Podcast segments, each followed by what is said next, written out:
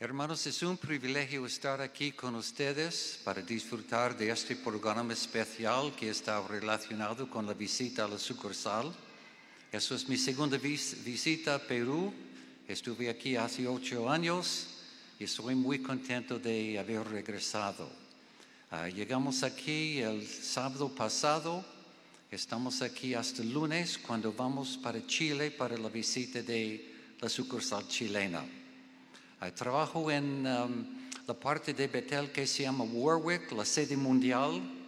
Trabajo con un comité del cuerpo gobernante y ah, es un privilegio de estar con estos hermanos. Ah, en Betel de los Estados Unidos y en la parte de la sede mundial hay unos 4.500 hermanos y hermanas fieles que sirven y todos estos hermanos y también los siete miembros del cuerpo gobernante les mandan a ustedes una expresión de su amor cristiano y sus saludos.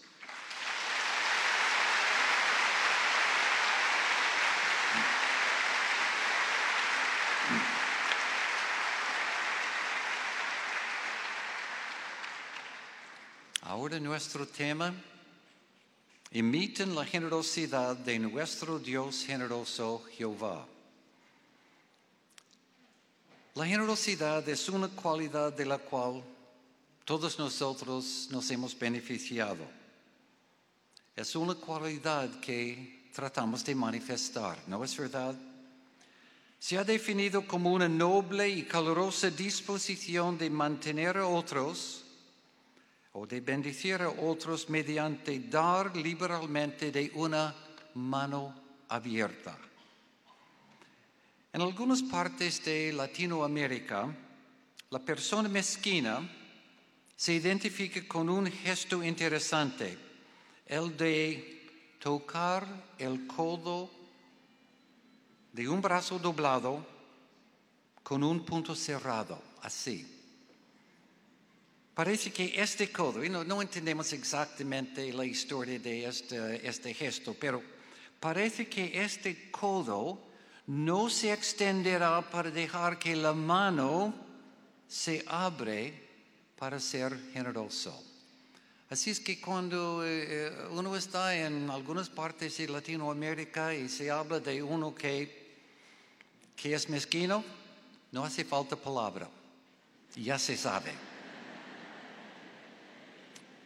Bueno, no queremos ser identificados como personas mezquinas o así.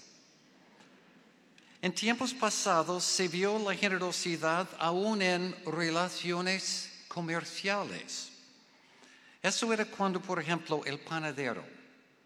El panadero daba 13 panecillos cuando el cliente pidió una docena que eh, ocasionó la expresión la docena del panadero. ¿Por qué lo hacía el panadero? Bueno, tres razones principales. La primera razón, sabía que el éxito de su, su negocio no dependía de un solo panecillo. La segunda razón, sabe también que esta acción hacía feliz a su cliente. Y la última razón, al dar el panecillo adicional, él mismo, el panadero, se sentía feliz. Su generosidad era prueba de su sabiduría como negociante. Aunque la generosidad del panadero, hermanos, merece mucho encomio, nuestra meta como cristianos debe de llegar a una norma de generosidad mucho más alta. Es decir, la meta de imitar la generosidad de nuestro Dios generoso Jehová. Jehová mismo es la personificación de la generosidad. Es el que suministra ampliamente todas las necesidades físicas y espirituales de sus siervos. Santiago dijo en Santiago capítulo 1 algo en cuanto a la generosidad de Jehová. Leamos este texto de la Biblia. Santiago capítulo 1 y el versículo 5. Él dijo, por lo tanto, si alguno de ustedes tiene deficiencia en cuanto a sabiduría, sigue pidiéndole a Dios, porque Él da, ¿cómo? Generosamente a todos y sin echar en cara, y les será dada. Es una expresión tan linda que identifica a nuestro Creador Jehová. Jehová nos ha dado una abundancia de provisiones espirituales de que podemos beneficiarnos. El profeta Amos escribió de un hambre espiritual en el mundo de oír las palabras de Jehová. Hermanos, no estamos afectados por este hambre que existe en el mundo de hoy. ¿Por qué no? Porque Jehová nos ha provisto su palabra, la Biblia, para guiarnos. Nos ha provisto el esclavo fiel y discreto para guiarnos en los tiempos en que vivimos. Y nos ha provisto una cantidad de hombres espirituales nombrados en la congregación para cuidar de nuestras necesidades espirituales. Debido a la generosidad de Jehová, vivimos en un paraíso espiritual. Santiago dijo más en cuanto a Jehová, capítulo 1 de nuevo, y esta vez eh, el versículo 17. Santiago escribió, Santiago 1.17, toda dádiva buena y todo don perfecto es de arriba, porque desciende del Padre de las luces celestes y con Él no hay la variación del giro de la sombra. Hermanos, examinemos ahora algunas de ah, estas, estas dádivas buenas que Jehová nos ha dado. ¿Cómo nos ha, ah, nos ha beneficiado Jehová en sentido espiritual? ¿Y cómo nos ha beneficiado Jehová en sentido físico? Vamos a comenzar con lo físico. Bueno, nos ha dado una variación de ah, alimentos sabrosos que disfrutamos diariamente. Ah, nos ha dado ah, flores de muchos colores en abundancia. nos ha dado puestos del sol que son espectaculares. Hermanos, en cada faceta de la vida se ve evidencia de que, de nuevo, la generosidad de nuestro Dios generoso Jehová. De hecho, el salmista dijo en el Salmo 145, versículo 16, estás abriendo tu mano y satisfaciendo el deseo de toda cosa viviente. La generosidad de Jehová se ve en cómo Él creó el cuerpo humano. ¿Con qué? Con provisiones generosas para funcionar bien y a la vez con lo que se llaman márgenes de generosas para la seguridad. ¿Eso qué significa? Bueno, vamos a usar unos ejemplos. El hombre tiene dos pulmones, ¿no es verdad? Esos pulmones suministran todo el oxígeno que se necesita para funcionar bien en días normales y aún durante emergencias. Debido a que son dos, cuando hace falta debido a un accidente o enfermedad, los cirujanos pueden comprimir o hasta extirpar uno de los pulmones.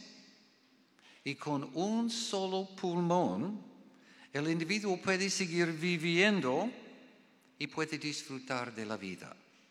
Qué provisión tan buena. La provisión de dos pulmones es una muestra de la sabiduría y la generosidad de Jehová. Otro ejemplo. También se nos ha provisto generosamente con dos riñones. Si se tiene que extirpar un riñón, riñón debido a enfermedad o accidente, el que quede está bien equipado para hacer el trabajo de filtrar la sangre. Hemos sido creados por Jehová con dos ojos. Dos que nos dan la habilidad de ver enfrente de nosotros, para arriba, para abajo, a los lados, ¿verdad? Por varias razones, algunas personas tienen solamente un ojo. Aunque tener solamente un ojo tiene varias desventajas, todavía la persona puede eh, funcionar y ver bien o ver de una manera razonable. En cuanto al hígado, alguien puede llevar una vida bastante normal con tal que funcionan solo 15% de las células del hígado. Algunas personas se les han extirpado a el 80% de su hígado y el resto todavía se hace cargo de todas sus obligaciones, sin duda alguna. Se ha dado al hígado un generoso margen de seguridad. Hermanos, esos son solamente unas muestras, ejemplos de cómo Jehová el Creador ha dotado no mezquinamente, sino generosamente los varios órganos y sistemas de nuestro cuerpo. Él no, no se ha conformado con apenas lo mínimo. Es como si su lema fuera la abundancia en vez de la economía.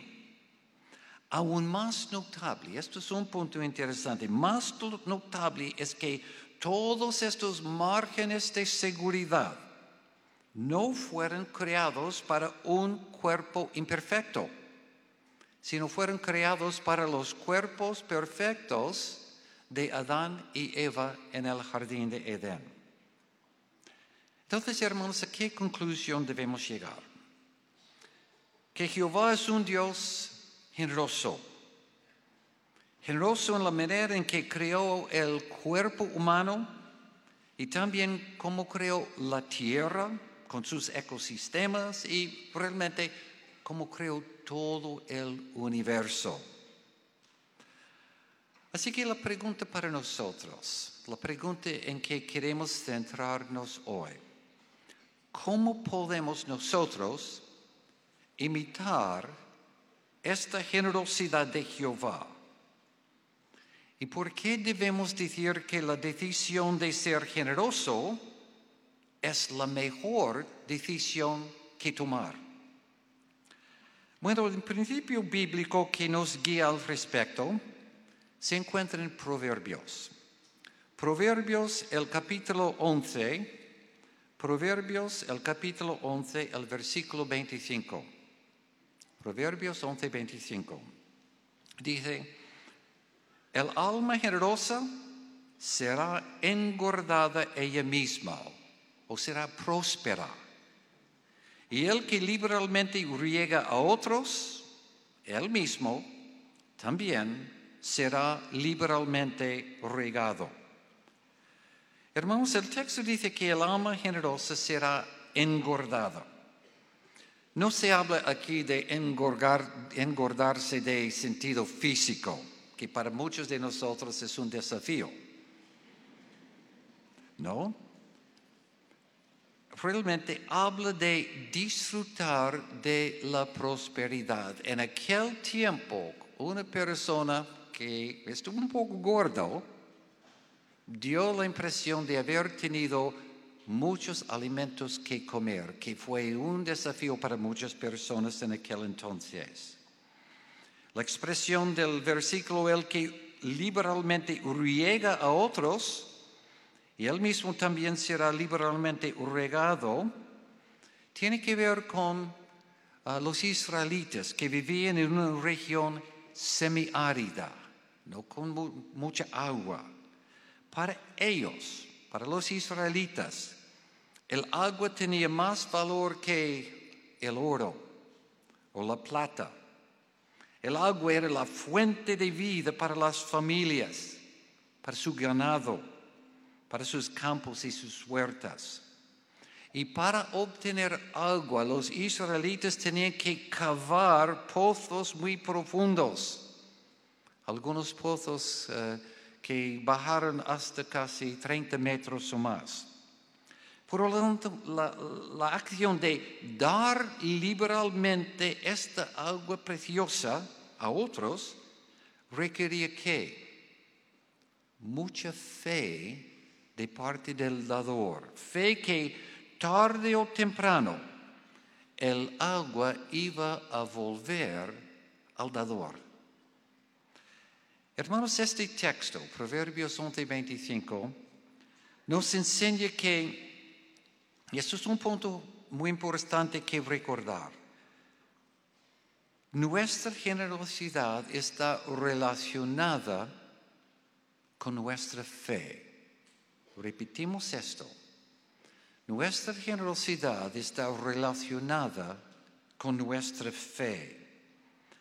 Ah, hace falta fe pensar que el dar generosamente nunca lastimará nuestra seguridad personal. Se necesita fe creer que en un tiempo de necesidad Jehová nos cuidará porque hemos sido generosos en nuestros tratos con otros. No obstante, esto es exactamente lo que Jehová promete mediante las expresiones de Proverbios 11:25. Hermanos, muchos siervos fieles de Jehová en el pasado han imitado la generosidad de Jehová y podemos aprender mucho de dos o tres ejemplos de ellos. Uno que fue generoso en sus tratos con otros fue el hombre Abraham. Todos recordamos de Abraham y su esposa. Y bueno, en una ocasión hubo una riña entre los manaderos de él y los de su sobrino. ¿Recuerdan su nombre? Lot. Abraham y Lot. Cuando, ah, durante el tiempo de la riña, Abraham fue un hombre bien alcaldelado cuando viví en Egipto, la Biblia habla de él de esta manera. Leamos lo que Génesis capítulo 12 dice de él. Vamos a leer unos versículos en este capítulo. Génesis capítulo 12 y el versículo 16. Génesis 12, 16, la última parte dice, y este, o sea, Abraham, Abraham, llegó a tener ovejas y ganado vacuno, y asnos y siervos y siervas y asas y camellos. Cuando él salió de Egipto, la Biblia dice esto de él. En Génesis capítulo 12, versículo 13, dice, Abraham tenía gran cantidad de manadas y plata y oro. Es obvio que Abraham fue un hombre rico. Pero al mismo tiempo, su sobrino Lot había acumulado una gran cantidad de posesiones también. Génesis 13:5 dice de eso de Lot. Ahora bien, Lot, que iba junto con Abraham, también era dueño de ovejas y ganado vacuno y tiendas. Él era hombre rico, no tan rico como Abraham, pero no era pobrecito. Bueno, debido a falta de campos de pasto para sus ganados, riñas surgieron, no entre Abraham y Lot, sino entre los manaderos de estos hombres. ¿Cómo se hicieron las, las paces? Bueno, en cantidad de patriarca de la familia, Abraham tenía que autoridad sobre la familia. Su palabra fue la última palabra. Abraham pudiera haber decidido que tomar los mejores campos para sí mismo sería muy apropiado y pudiera haber hecho esta decisión. No obstante, este hombre generoso puso más importancia en la amistad y paz con su sobrino que en campos de pasto. Esto es una lección excelente. Por eso le dio a Lot la oportunidad de seleccionar los mejores campos antes que Abraham hizo su selección. Leamos lo que dice Génesis capítulo 13, Génesis 13, los versículos 8 y 9. Por eso dijo Abraham a Lot, por favor, que no continúe riña alguna entre yo y tú, y entre mis manaderos y tus manaderos, porque somos hermanos. ¿No está a tu disposición todo el país? Por favor, sepárate de mí. Y si tú vas a la izquierda, entonces yo ciertamente iré a la derecha. Pero si tú vas a la derecha, entonces yo ciertamente iré a la izquierda. Y esto es lo que pasó. Lot hizo su selección, se fue y Abraham se fue en la otra dirección. La pregunta ahora, ¿se lastimó Abraham por haber dado generosamente la primera selección a su sobrino? ¿Perdió algo por esta decisión generosa? De ninguna manera. También Abraham tenía a su familia. Ah, todavía tenía a sus siervos. Todavía tenía su plata, su oro. Y más que eso, también tenía mucho más pasto para sus ganados. Hermanos, en este caso, ¿cuáles fueron algunos de los beneficios principales que Abraham recibió por ser un hombre generoso? Mantuvo la amistad con su sobrino, sobrino. Se logró la paz entre los dos. Y lo más importante fue el hecho de que Abraham continuó siendo bendecido por Jehová, no solo en sentido material, sino también en sentido espiritual. Ahora bien, otro punto. Ah, se puede concluir que no fue difícil para Abraham, un hombre a cada lado, ser generoso en sus tratos con Lot. Era hombre rico. ¿Fueron las posesiones materiales de Abraham un factor en sus tratos con Lot? Y si fuera así, ¿significa esto que todas las personas acaldaladas son personas generosas simplemente porque son acaudaladas?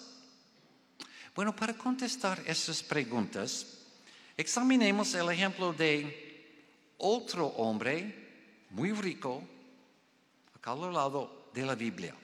Se llama Nabal. ¿Recuerdan de Nabal, el esposo de Abigail? El hecho de que era rico, ¿lo hizo generoso? Vamos a ver. Nabal vivía en Judá durante el tiempo de los reyes. Primero de Samuel 22, 25, 2 dice de él, el hombre era un personaje muy grande y tenía tres mil ovejas y mil cabras. Era hombre rico tuvo la oportunidad de demostrar la generosidad hacia David y sus hombres. David era el ungido de Jehová.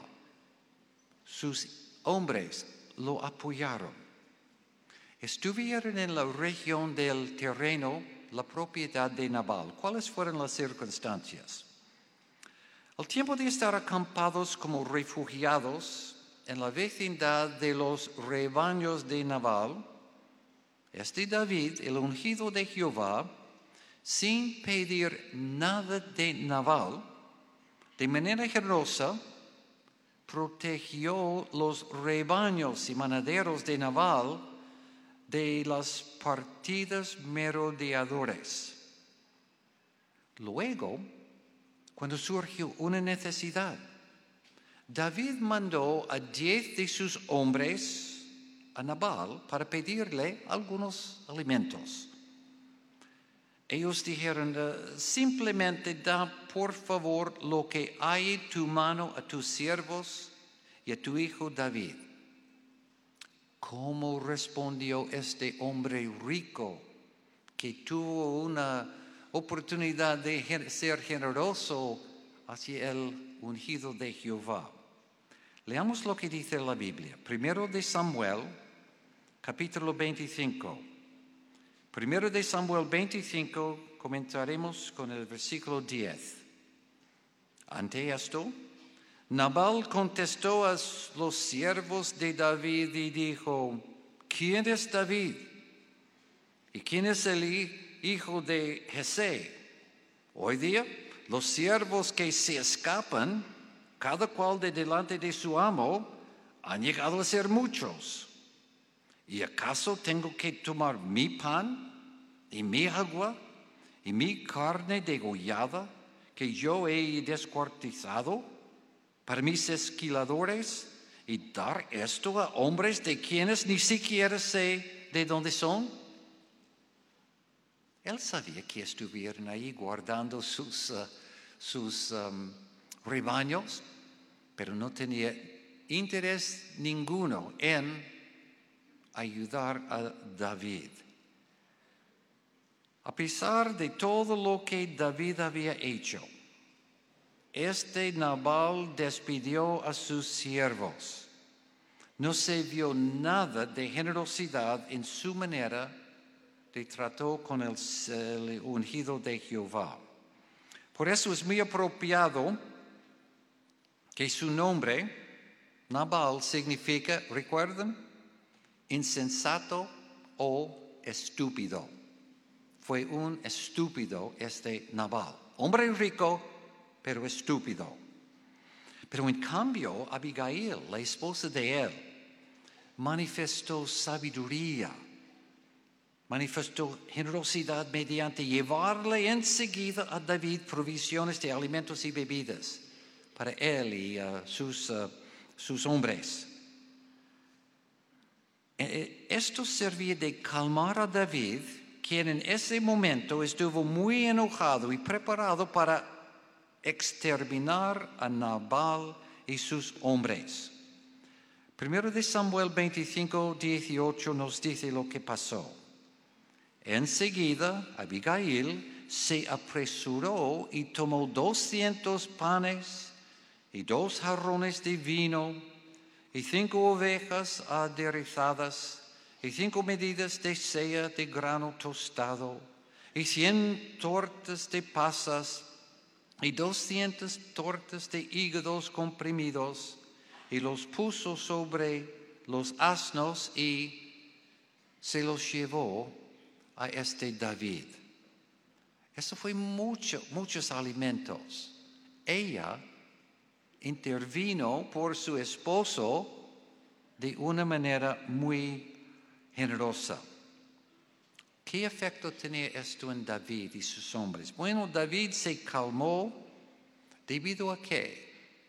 La generosidad de Abigail.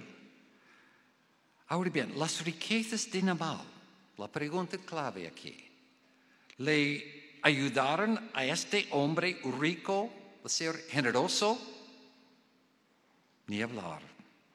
¿Se benefició a sí mismo por ser mezquino? Tampoco. Cuando Abigail le dijo a Nabal lo que ella había hecho, la Biblia dice en 1 de Samuel 27 o 25, versículo 37, la parte B, y el corazón de él llegó a estar muerto dentro de él y él mismo quedó como una piedra, como resultado de su codicia, como um, resultado de su falta de generosidad. La Biblia dice en 1 de Samuel capítulo 25 versículo 38, y entonces Jehová hirió a Nabal de modo que murió. Qué triste por falta de generosidad. ¿Qué se aprende de estos dos ejemplos diferentes? De Abraham el generoso y de Nabal de esta clase. Bueno, aprendemos que el hecho de que uno sea acaldalado o que tenga muchas posesiones no significa que éste manifestará la generosidad en sus tratos con otros. Aprendemos que hace falta fe para ser generosos. Fe para creer, como dice Proverbios 11:25, creer que el alma generosa será engordada ella misma y que el que liberalmente riega a otros, él también será liberalmente regado. Entonces, hermanos, ¿a qué conclusión llegamos? Debemos llegar a la conclusión de que los menos acaudalados y los pobres no podrían ser generosos porque no tienen mucho. De ninguna manera, hermanos, de ningún modo. Y vamos a usar un ejemplo bíblico para ilustrar esto. A diferencia de este naval, recuerden de la viuda pobre que vivía en el pueblo de Sarepta. Ella vivía durante la época de un hambre grande en Israel cuando Elías fue profeta. Durante este periodo de hambre. Este Elías se había escondido de la reina mala Jezebel. La Biblia dice que en un valle torrencial en Israel. Y allí, escondido, Jehová los sostenía mandando pan y carne por los cuervos. Una provisión amorosa de parte de Jehová. Al pasar tiempo, se secó el valle torrencial. Bueno, Jehová le dijo a este Elías que fuera al pueblo de Sarepta, donde una viuda lo cuidaría. Bueno, leamos lo que dice la Biblia aquí. Primero de Reyes, capítulo 17, los versículos 10 al 12. Primero de Reyes 17, versículos um, Perdón, vamos a comentar con ocho, ocho y nueve primero. La palabra de Jehová ahora le vino diciendo, levántate, ve a Sarepta, que pertenece a Sidón, y tienes que morar allí. Mira, ciertamente daré orden allí a una mujer, una viuda, para que te suministre alimento. Esto fue una provisión amorosa de parte de Jehová de ayudar a su profeta fiel, de ayudar a este Elías. Sarepta no estuvo ubicado en Israel, ah, estuvo en el país vecino de Fenicia. Así es que Elías no fue a uno de sus conterráneos para recibir esta ayuda. Jehová lo mandó a un país extranjero. Era un pueblo que aparentemente dependía de la ciudad grande de Sidón. Ahora, pensemos, ¿cuáles fueron las circunstancias de esta viuda de Sarepta? Casi iguales como las circunstancias de Elías. Pero Jehová dijo que esta viuda te va a cuidar. Leamos primero de Reyes, capítulo 17 de nuevo, los versículos 10 al 12. Por lo tanto, él se levantó, Elías, y se fue a Sarepta y entró por la entrada de la ciudad. Y mire, allí estaba una mujer, una viuda, recogiendo pedazos de leña. De modo que la llamó y dijo, por favor, consígueme un sorbo de agua en una vasija para beber. Cuando ella empezó a ir para conseguirlo, él pasó a llamarla y a decir, ah, por favor, ah, consígueme un pedacito de pan en tu mano. Por lo cual ella dijo, tan ciertamente como vive Jehová tu Dios, no tengo torta redonda, sino un puñado de harina en el jarro grande y un poco de aceite en el jarro pequeño. Y aquí estoy recogiendo unos cuantos pedazos de leña y tengo que entrar y hacer algo para mí y mi hijo y tendremos que comerlo y morir. Según el relato, la viuda tenía suficiente para una última comida para su hijo y ella. Entonces los dos iban a morir. Pudiera haber ella ah, razonado, ah, si no tengo alimentos suficientes para mi hijo y yo, ¿cómo puedo alimentar a este hombre extranjero? Enseguida, Elías le aseguró que su Dios, Jehová, lo cuidaría. Primero de Reyes, capítulo 17, y ahora los versículos 13 y 14. Entonces le dijo Elías, no tengas miedo, entra y um, entra, haz conforme a tu palabra. Solo que de lo que hay allí, hazme primero una pequeña torta redonda y tienes que traérmela acá afuera. Y para ti y tu hijo puedes hacer algo después. Él primero, el extranjero primero y ella después el versículo 14.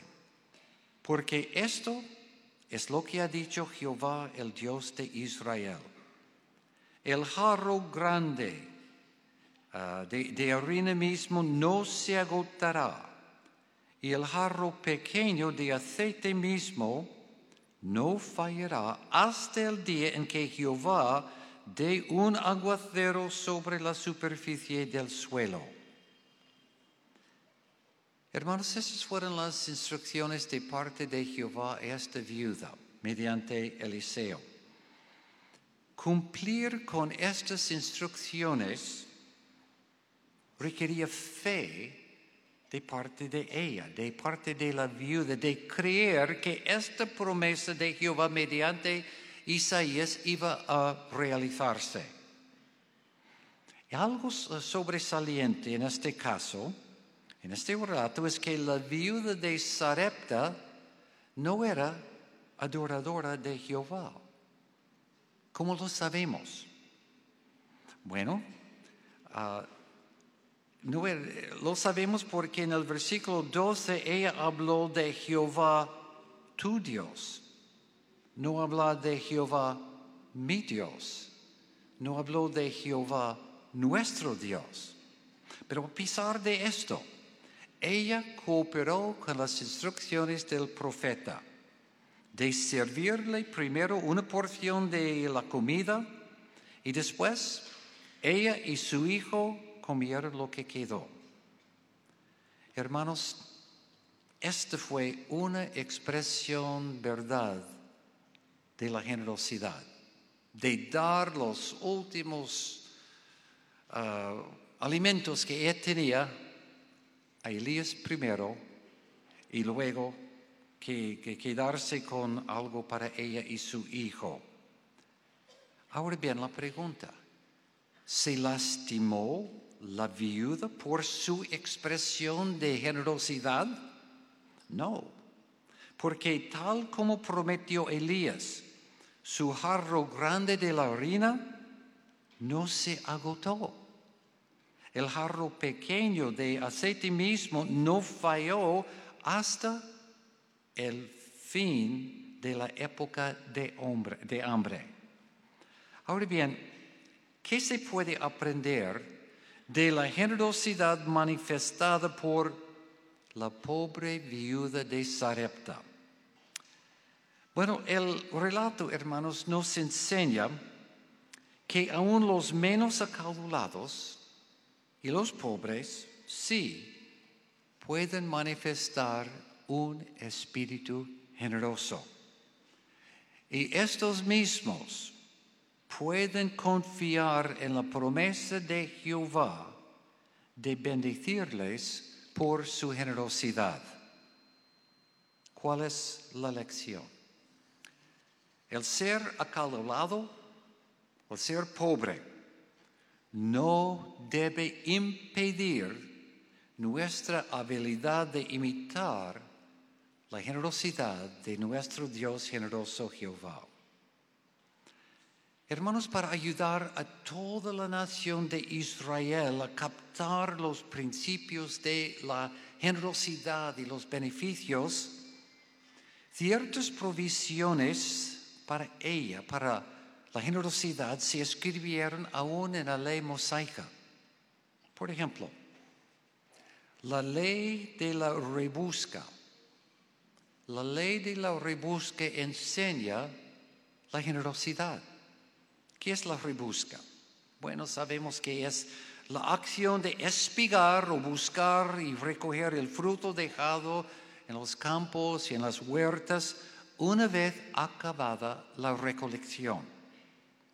Los seguidores, segadores pasaron una vez segando el trigo, las uvas, las aceitunas y otros productos del campo, pero no regresaron la segunda vez. ¿Por qué no? Bueno, la Biblia contesta algunos detalles de la rebusca. La información se encuentra en Levítico, Levítico capítulo 19, los versículos 9 y 10. Leamos estos dos versículos. Levítico 19, versículo 9. Y cuando ustedes cieguen la mies de su tierra, no debes cegar las orillas de tu campo completamente. Esa es una expresión que queremos recordar. No debes cegar las orillas de tu campo completamente. Y sigue el texto, no debes recoger la rebusca de tu siega. Además, no debes juntar los sobrantes de tu viña y no debes recoger las, recoger las uvas esparcidas de tu viña para el afligido y el residente forastero, los debes dejar. Yo soy Jehová, el Dios de ustedes. La rebusca fue una previsión para los ah, ah, pobres en la tierra, para el afligido, el residente forastero, la viuda el huérfano de padre. Pero hay más en cuanto a los detalles. Deuteronomio capítulo 24, versículo 19, añade, en caso de que ciegas tu mies en tu campo y se te haya olvidado una gavilla en el campo, no debes volverte atrás para conseguirla. Debe quedar para, ¿para quiénes? El residente forastero para el huérfano de padre y para la, viuda, a fin de que Jehová, tu Dios, te bendiga en todo hecho de tu mano. ¿Quién iba a bendecir Jehová con esta ley? Él dice que iba a bendecir el dueño de campo que iba a hacer esta provisión y también todos los demás los, eh, eh, necesitados eh, de, la nación. Ahora bien, según la ley, el pueblo no debió cegar completamente las orillas de los campos, ni repasar las ramas del olivo una vez variada, ni buscar las rezagas de las viñas y según la ley, incluso si se quedaba olvidada una gavilla de grano en el campo, no se podía volver a recogerlo. Algunos de los um, israelitas captaron el punto enseguida. ¿Recuerdan el caso de Boaz y Ruth? ¿Ah? Boaz nos, eh, viendo que esa fue una viuda que necesitaba ayuda, les dijo a sus trabajadores a no solo dejar cosas atrás, sino echar estos de sus vagones al suelo para ella. Ahora bien, ¿por qué fue una provisión tan generosa? Esta provisión de la rebusca. Era el derecho que Dios, de manera generosa, había concedido a los afligidos de la tierra. Fue un arreglo excelente por tres razones básicas. ¿Cuáles son? Fue un arreglo excelente porque se les dio a los afligidos una oportunidad para trabajar. Esto en sí es una bendición. La segunda razón, se les dejó la oportunidad de conseguir sus provisiones de alimentos por todo el año. Ah, ellos ah, tenían, debido a la rebusca, grano para su pan, uvas para usar como fruta o pasas o vino, aceitunas como fruta o como aceite de oliva. Y la tercera razón, les dio la oportunidad de mantener su propia dignidad. Nunca tienen que hacer esto, bendigar, porque hubo trabajo, provisiones y bendición de Jehová del arreglo. Hermanos, la provisión de la rebusca en la ley mosaica enseña que Jehová es un Dios generoso.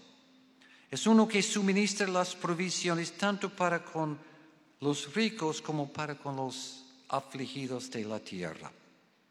No obstante, otro punto interesante es que en esta provisión de la rebusca, en todas esas instrucciones, hay algo muy importante que no se menciona en la ley. ¿Cuál es? Es este punto. Aunque la ley dio instrucciones de no cegar la orilla del campo, y no regresar la segunda vez a cegar las viñas y las huertas, la ley no especificó cuán ancha debería ser la orilla del campo. La ley no dijo con qué intensidad se debe cegar las viñas y las huertas. ¿Quién tuvo que hacer estas decisiones? El hombre rico le dio al hombre rico la oportunidad de haber aprendido de la generosidad de Jehová, de imitar a Jehová. Él tenía que determinar la anchura de la orilla de su campo. Él pudiera haber seleccionado la eh, anchura del orilla de su campo de, de como dos pulgadas y haber cumplido con la ley, pero no con el espíritu de la ley. Porque el espíritu de la ley puede enseñar a los israelitas a ser generosos tal como Jehová es generoso. Hermanos, esta provisión fue maravillosa. Le dio el dueño del campo la oportunidad de mostrar cuán generoso era en su corazón y alma para con sus hermanos afligidos. Así que, ¿qué aprendemos de esta provisión de la rebusca? Que Jehová es un Dios generoso y que debemos reflejar esta cualidad en nuestros tratos con otros. Debemos preguntarnos todos nosotros uh, cuán ancha es la orilla de mi campo de actividades teocráticas cuán ancha es la orilla de mi campo de actividades teocráticas. Despliego un espíritu generoso al cumplir con mis asignaciones para animar a los demás.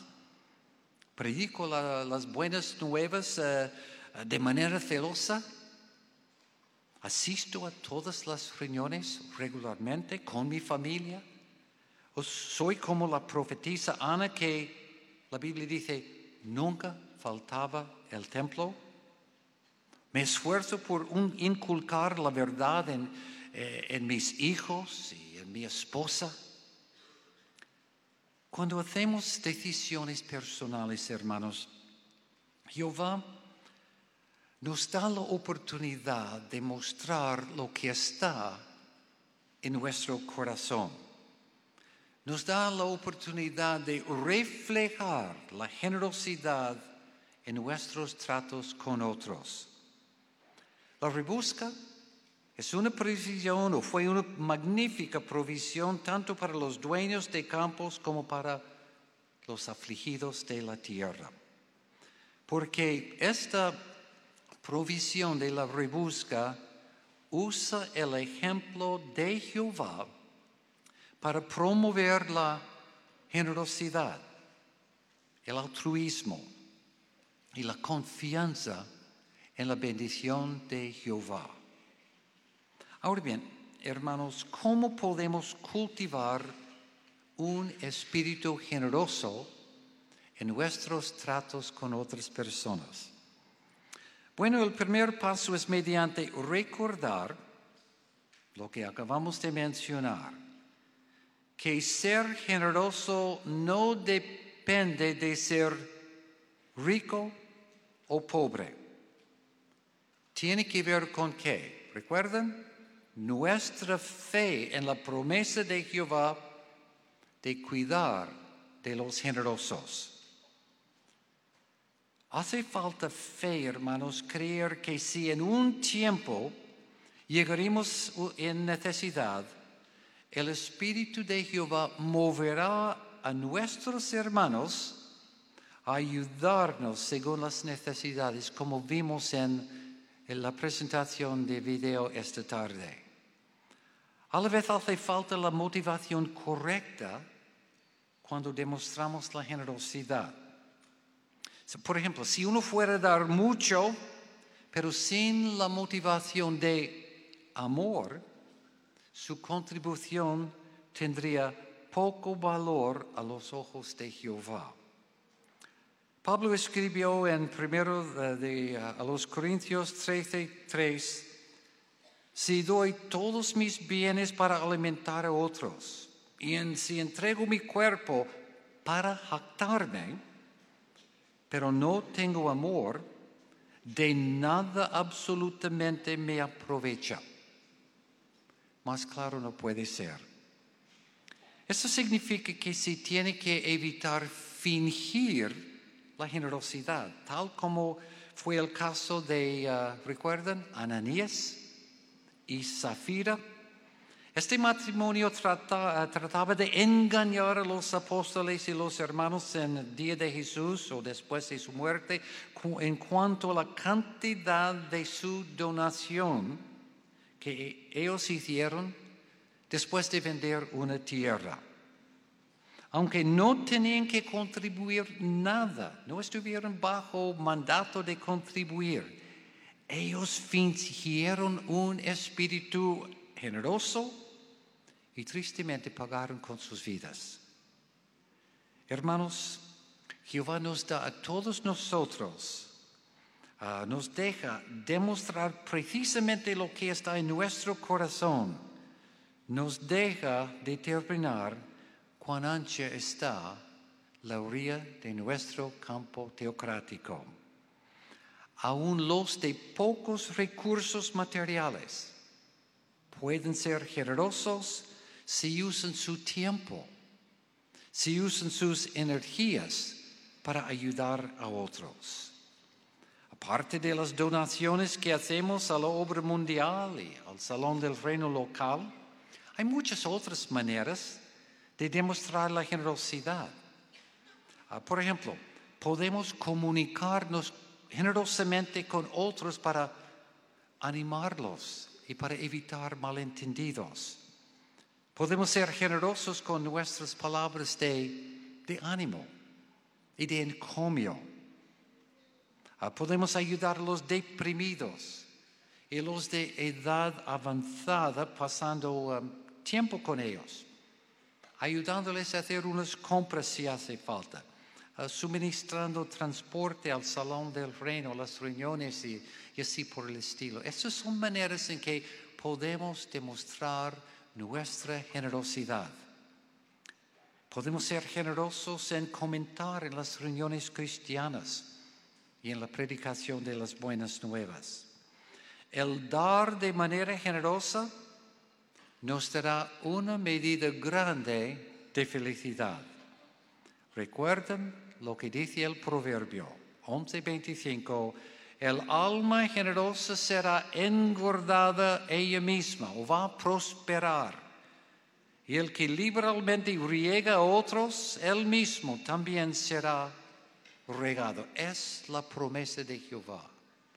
Hermanos, podemos confiar con todo corazón en esta promesa.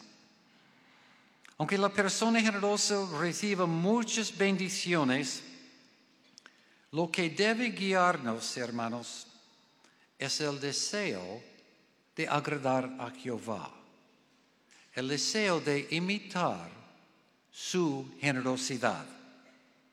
Recuerden, estas expresiones bíblicas son excelentes. Pablo dijo en 2 Corintios 9, 7 que Dios ama al dador alegre. Jesús dijo, dijo en Hechos 20, 35, hay más felicidad en dar que en recibir. Y en otra ocasión, Jesús dijo en Lucas 6, 38, practican el dar y se les dará. Hermanos, no hay duda ninguna de que Jehová es un Dios generoso. Y mediante su palabra, la Biblia y estos ejemplos de personas como, ah, como Abraham y como David y como ah, Abigail y, ah, como la viuda de Sarepta, nos ha dado muchos ejemplos de los que han sido generosos y por su generosidad fueron bendecidos por Jehová. Hermanos, que siempre pongamos en práctica estas verdades fundamentales y así cosechar las bendiciones que resultan de imitar la generosidad de nuestro Dios generoso Jehová.